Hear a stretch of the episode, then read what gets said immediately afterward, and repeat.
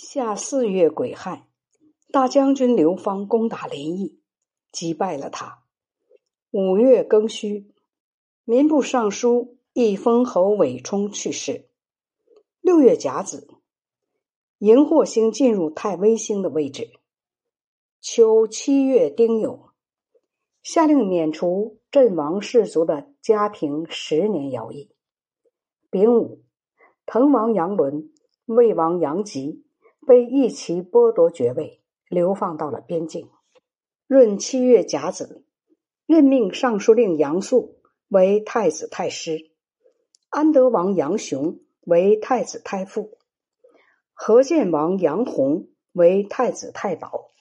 丙子，下诏书说：管理人民、建设国家、教育和学习应当先抓，要改变风尚习俗。也必须从这里起步。然而，正确的言论断绝，合意的做法被背离，已经历了许多年代。君子应该增进道德，修治功业，但是这条道已经日渐衰微。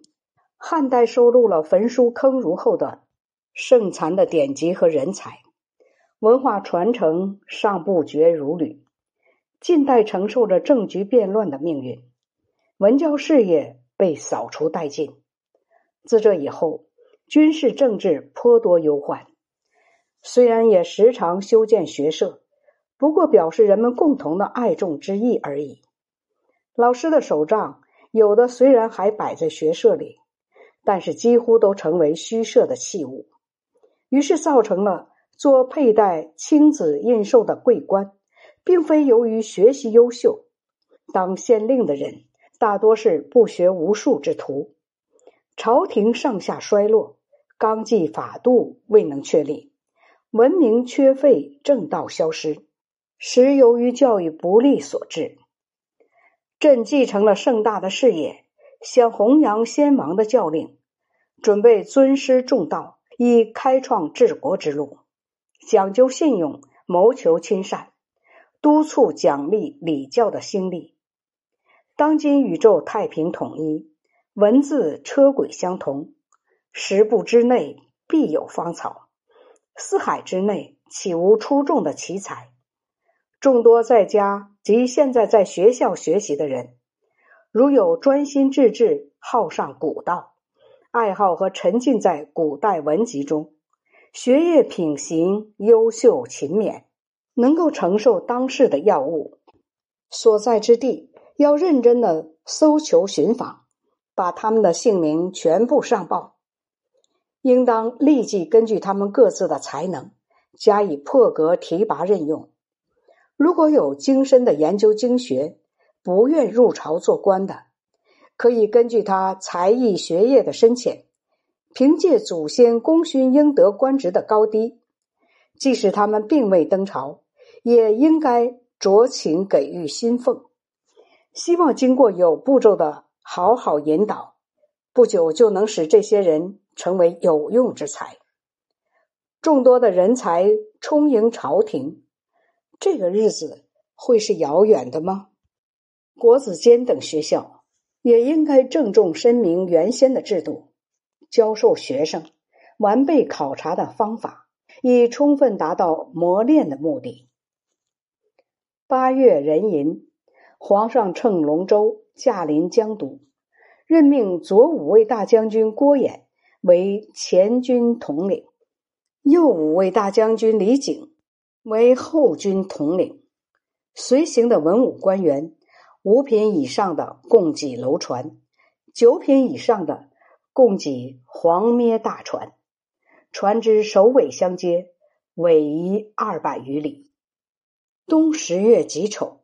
赦免江淮以南地区的罪犯，扬州免除徭役五年，就扬州总管的辖区内免除徭役三年。十一月己未，任命大将军崔仲方为礼部尚书。二年春正月辛酉，东京建成，按等级赏赐监督营建的官员，任命大理卿梁皮为刑部尚书。丁卯，派遣十位使臣一起去检查州县工作。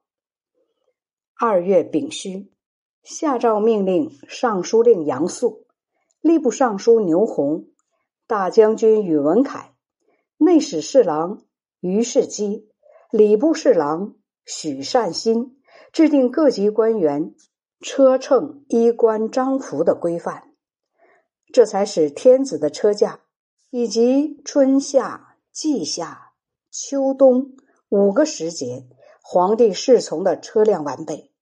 皇上的常服皮帽上饰有十二块美玉，文官的礼帽礼服以佩玉为饰。五品以上官员供给牛车，车前设帷幔。三公亲王的车上加悬垂的丝质绳网。五官戴平巾，穿旗服。三品以上官员供给做仪式的机帐。往下直至小官吏，服饰都有等次，不是官府的利益，不许穿军服。戊戌，设置都尉官。三月庚午，皇帝的车队从江都出发。